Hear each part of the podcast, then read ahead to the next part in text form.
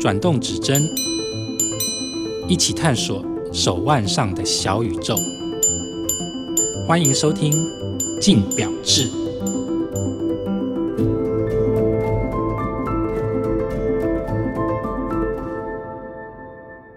各位听众，大家好，欢迎收听由静好听与静周刊共同制作播出的节目《静表志》。我是静周刊精品组记者王思成 Amanda。那这集呢，我们邀请到的来宾是专业表评孙德明 Q。大家好，我是 Q。好，这集呢，我们要来聊荒岛求生记，就是在荒岛上面戴什么手表比较容易活下来。为什么我们会聊这个呢？而且还是在情人节的时候 聊 聊荒岛求生，会不会有点不应景？我本来也不知道是在情人节了，不好像也蛮适合的。为什么？为什么？谈恋爱本身就是一种荒岛求生嘛。很有感呢，扯远了。为什么说？今天要从两性专家的角度来聊手表，是不是？没有啊，因为一开始我会讲原因，是因为说。前几年就是我买了那个欧米伽的超霸嘛，嗯，然后就我戴着戴着，其实真的觉得戴着就蛮顺手的，甚至就当我买了之后，我会发现说这几年来它是我佩戴频率就是极端的高的手表，就买了它之后我就不戴其他的表的感觉。嗯、那我就想到就是我们会讲说那种什么末日专辑或者荒岛专辑那种概念，嗯、就是假设既然你到荒岛上面你只能带一张 CD 的话，你会带哪一张？这样子、嗯、就是你可以十二首歌你反复听听一辈子都不会腻的那种感觉。那我觉得其实对我来说，至少在那个当下了。我会觉得超霸对我来说就一定有这种味道，好像我这辈子接下来都只带这只表没有关系的感觉，所以那时候就产生了就是所谓那种荒岛手表这样子的概念。可是因为手表这种东西，它就是一个非常工具性的东西嘛，你一旦把它跟荒岛这两个字摆在一起的时候，你就开始忍不住会想说，那如果今天真的带去荒岛上面一只手表的话，它在机能上是不是还要具备一些什么样子的一些特质，才能方便我在荒岛活下去这样子？我就跟你这样提案了。可是这一切都是基于我们对荒岛的想象，因为我们也不知道 真的在荒岛 我们也没有遇过在荒岛上面到底会发生什么事，对不对？那我去过最大的岛是台湾而已。好，那我们就针对我们对荒岛的想象来想象一下好了。好，好，那首先你有没有看过什么电影或影集？其实它真的是靠手表度过危机或是存活保命的。哎、欸，其实我想不到什么例子。我想了半天，大概我觉得阿波罗十三大概算是一个吧。马盖先不是吗？哎、欸，我也对。好，你破我梗，因为我想到第二个就是马盖先，可是我想不到哪个具体的集数里头他真的用了手表做了什么事情。我只是觉得说，其实马盖先拍了这么多季，这么多集，应该总有一集他是靠手表脱困的吧。可是他好像没有，他好像都是利用旁边的一些小道具，对不对？好是吗？哦，那太久远了啦，那小时候看的。可是，对了，大大概就是那个概念就对了啦。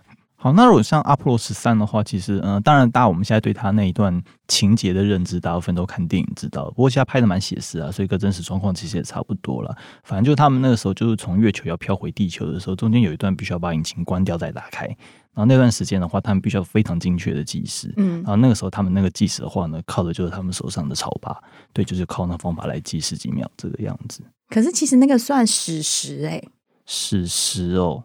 可是老实说，我们大部分人对那段史实的认识，其实都是看电影知道的啦。对啊，因为那是真实存在的故事。对啊，而且你仔细想想，你会觉得说，其实他们那个时候的情境，其实跟荒岛也蛮像的啊。就是你被困在一个封闭的环境，然后你没有任何外援的时候，你能够做，你能够依靠，就是你身边有的一些道具。那时候手表就是其中之一嘛。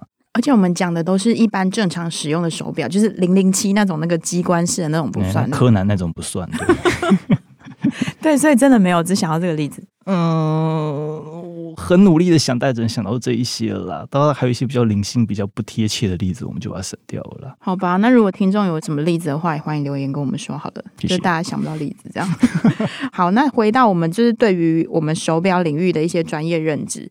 今天呢、啊，如果我们就是事先知道我们会不会漂流到一座荒岛上，嗯，为什么会事先？好，不管，那到底是 是哪一种手表？你觉得它是可以在荒岛上面最不受外部影响，而可以持续运作？例如说，那时候我们就讨论到说，到底要带机械表还是石英表？一般都会觉得好像石英表，对不对？可万一它突然没电怎么办？哎、欸，我觉得一般都会觉得是机械表。哪会？一般都会觉得是石英表啊！你有你有没有这样讲好了？就是因为一般来讲，其实机械表才是一个可以永续运作的，因为它只要靠你手上链的话，它就可以持续运作下去。可是问题是，石英表的话，如果电池一没电的话，你在荒岛上面你是完全没救的。哎、欸，可是电池可以持续好几年呢、欸。你谁知道？说不定刚好只剩最后三个月而已嘞。谁知道你之前用了多久？对，而且你要考虑到另外一个问题。假设我们今天不考虑动力的问题，好了，你单纯炒作如果它今天出了什么问题，你想要维修的话，石英表如果今天真的坏掉的话，其实凭你在荒岛上面你有的技术跟你有的材料，你是完全修不好的。可是如果机械表的话，如果是轻微一点的问题的话，即便我们可能不具备专业钟表的技能。可能就是敲敲补补，你可能还可以稍微把它把它修复一下这个样子。可是你在荒岛上你都抓不到鱼吃了，你好，谁能帮他上链？为什么扯到鱼了？就是你要找食物吃啊，你没有食物吃，你还有心情那边帮手表上链，怎么可能？上链还好吧，上链那是蛮基础的一个状况啊。你饿到手都发抖了，还要那边上链呢？我觉得你扯远了，或者是说自动盘，哎、欸，有时候你不小心撞到，可能它轴心就被撞断了，还是什么之类的。对对，这这我觉得带到下一个层次的问题。假设今天你在机械跟石英中间选择了机械的话，那接下来你在手上链跟自动上链中间的话，我也会选择手上链，因为其实我觉得多个香炉多只鬼。你今天自动上链加上去之后，其实它多了一个坏掉的可能性。反正在上面闲着也是闲着，你有很多时间可以手上练，没有关系。我觉得机构越单纯越好，我觉得这个是大原则。啊，好吧。那如果说是以表带来讲呢，你觉得是要练带、皮带还是拿头带？嗯，首先我会排除掉皮带，因为我觉得皮带本身就是个消耗品。嗯、对，所以我觉得它在荒岛上面的环境，尤其你要常常碰水。所以我觉得它耗损会很快，这我第一个会排除掉。那一般来说，照这样的逻辑的话，好像纳头带我也应该要排除掉。可是我会把纳头带留下来，理由是因为说。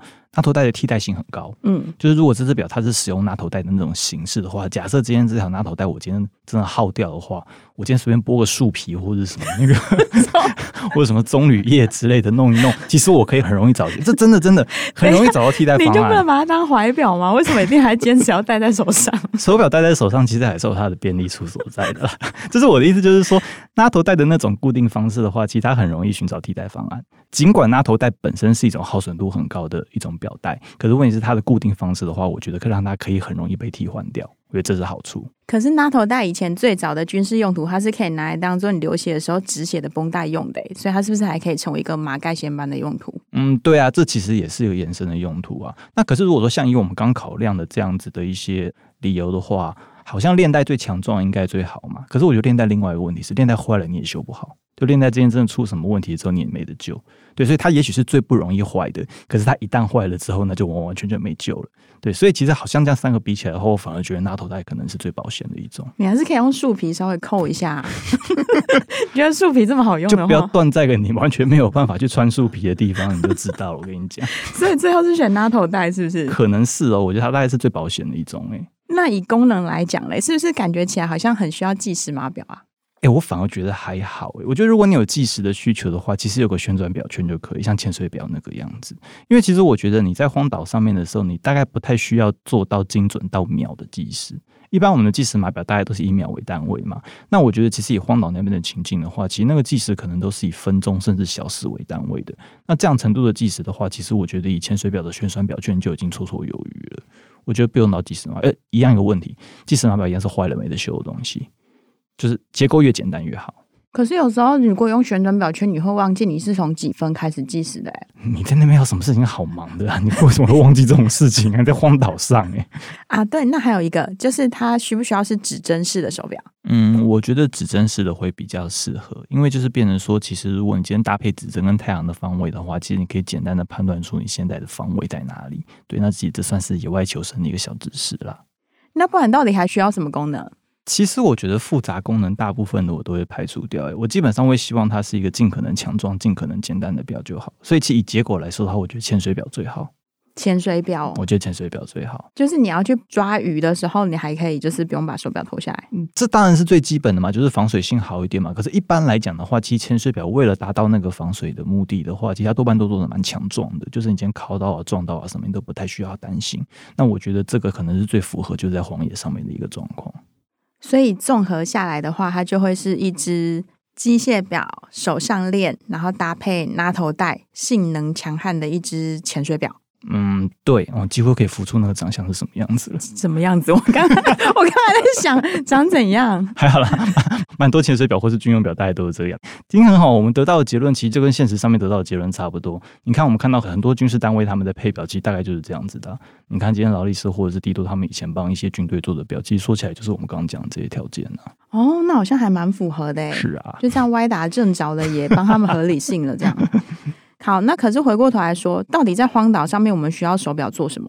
我觉得对，其实如果说你今天从一个那个实用的角度上面来看这件事情的话，我觉得它的必要性有可能可能没那么大，因为第一，我刚刚讲到，其实在荒岛上面的计时大部分都不会是以分分秒为单位，可能都是以小时甚至以天为单位这样子。嗯、那如果是这个样子的话，其实就搞完你插个日晷就可以了。可是我觉得可能还是有一些，我觉得有表的时候会比较方便的啦，像比如说。我想到就是一些电影的情节，比如说你要看说什么远方的某一个游轮，它在每一天几点的时候会通过这样子，像类似这样子的东西，或是呢某一个班机的航线在几点的时候划过你头顶之类的这种东西，然后都跟你无关，没有人会来救你，你至少可以开始思考怎样可以让他们注意嘛，对不对？我觉得像这个时候我可以想到，就是说，就是你手表可以做到比较精确的计时啊，就是。那你你今天考个月，希望可以考到刚好刚好熟度的嘛，对不对？诸如此类啊。感觉上来说，好像会觉得在荒岛上面，时间好像不重要，时间不重要，手表不就不重要？可是我觉得扣除掉刚刚讲的那些比较实际的理由啊，我觉得其实心理上面的理由，我觉得是有必要的。因为其实我们看过很多做的心理实验啊，他是觉得说把一个人控制在一个没有时间感的地方的时候，其实人会很容易陷入焦躁甚至疯狂的。当然，他们那种没有时间感是非常极端的啦，那可能是你连。白天黑夜你都不知道的那种状况，这样子。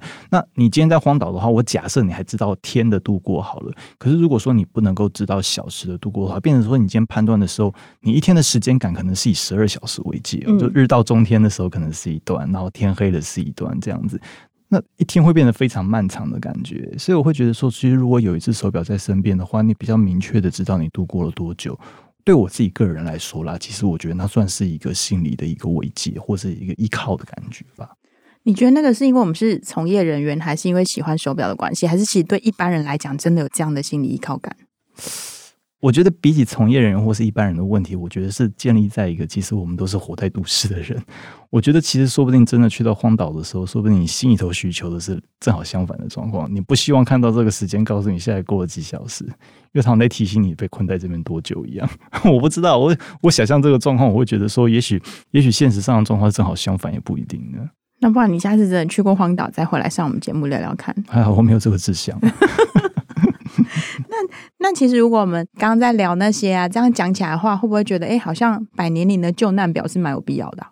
啊，对啊，其实那个东西就蛮……哎，不过这样讲讲，它跟我们刚刚讲的很多东西又冲突到了。对啊，因为它是石英表啊，没错。对啊，可是问题是，它至少可以在第一时间的时候，就是先保住你第一层啊。因为它那个好处就是在于说，你今天摔到那边，如果你摔下去的当下它还没坏掉的话，你就会赶快发出你的求救讯号。对，那它第一时间就可以帮你求救了，这个样子嘛。那之后再坏掉是之后的事情了啦。对啊。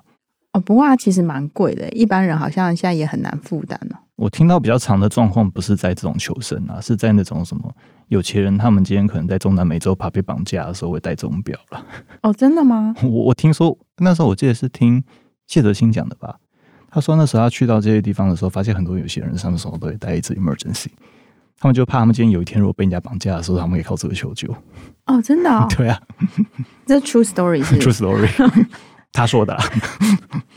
好了，那其实有了荒岛求生这个假设命题之后啊，其实你自己在想了那么多脉络之后，回到现实生活中，它会去影响你挑手表的一些准则吗？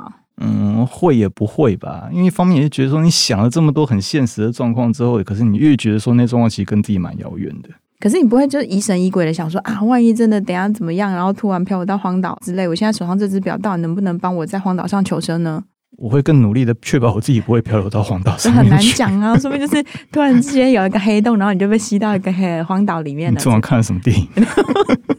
因为我觉得比较明确的是比较像我们刚刚那个状况啊，就是说你在思考这个问题的过程当中，你突然好像理解说啊，为什么那些军事单位他们都会选择这样子的表当成他们的任务用表这样子？对，我觉得其实，在透过这样子的一个思考的过程当中，你会更理解这些表他们当初被造出来的理由了。对，那至于你自己会不会根据这个理由去选表的话，那我觉得是另外一个层次的问题了。哦，好吧，各位听众听完这一集之后，也可以跟我们一起天马行空想一下，如果今天你被丢到荒岛上面的话，你会想要带什么样的表陪你度过荒岛的日子呢？欢迎留言给我们哦。嗯，不是希望大家都不要被丢到荒岛上去哦。今天是情人节，你要不要吉利一点？好啦，今天非常谢谢 Q，谢谢大家。感谢各位听众的收听，也请持续锁定由静好听与金周刊共同制作播出的节目《静表志》，我们下次见。想听爱听，就在静好听。